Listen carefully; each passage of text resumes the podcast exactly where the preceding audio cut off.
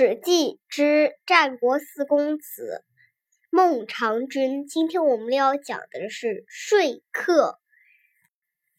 秦国和楚国为了削弱齐国，联合造谣说孟尝君的名望已经压倒了齐王，还独揽着齐国大权。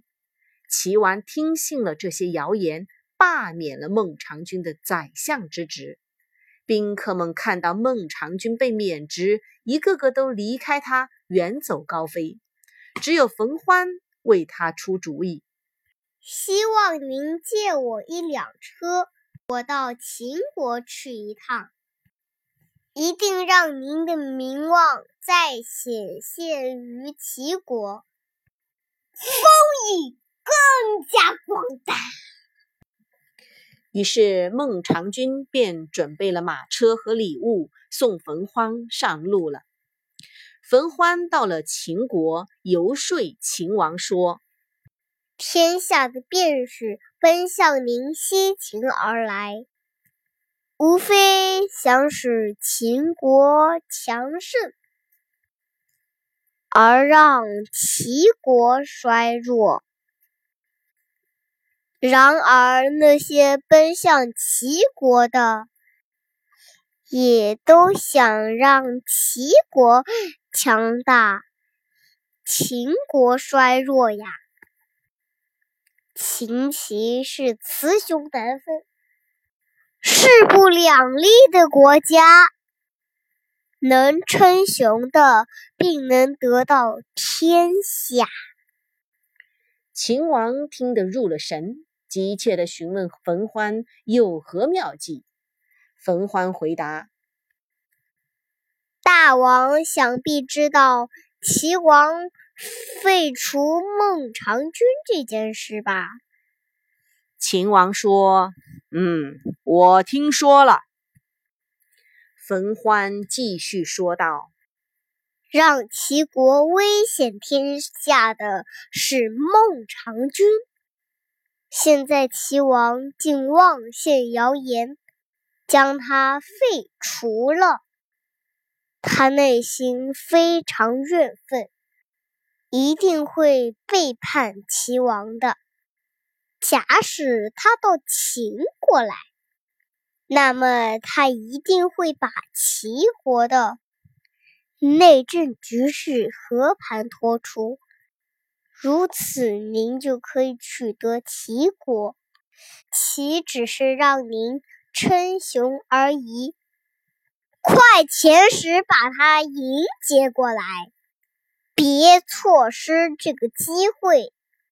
倘若齐王悔入，再任用孟尝君的话，那么谁谁雄谁雌，那就很难说喽。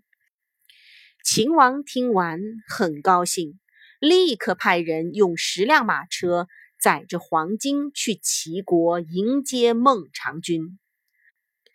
冯欢告别齐王以后，抢在秦国使者前返回齐国。到了齐国，就又拜见齐王。他对齐王说道：“天下的便士奔向你东齐来。”无非想让齐国强盛，而使秦国衰弱。但是那些奔向西秦的，也都想让秦国强盛，齐国衰弱呀。秦齐是雌雄难分、势不两立的国家。要是让秦成雄的话，齐。国就危险啦！目前臣听说，秦王用重金去迎接孟尝君。孟尝君要是到西秦，天下的人心就可能归向他了。于是齐秦国就称为雄，而齐国只好称雌啦。一旦齐国称辞，临淄即墨就危险啦！大王何不趁秦国使者未到之前，恢复孟尝君的职位，增加他的封邑，向他表示歉意。如此一来，孟尝君一定会很高兴的接受。秦虽是强国，但怎能聘请别国的宰相呢？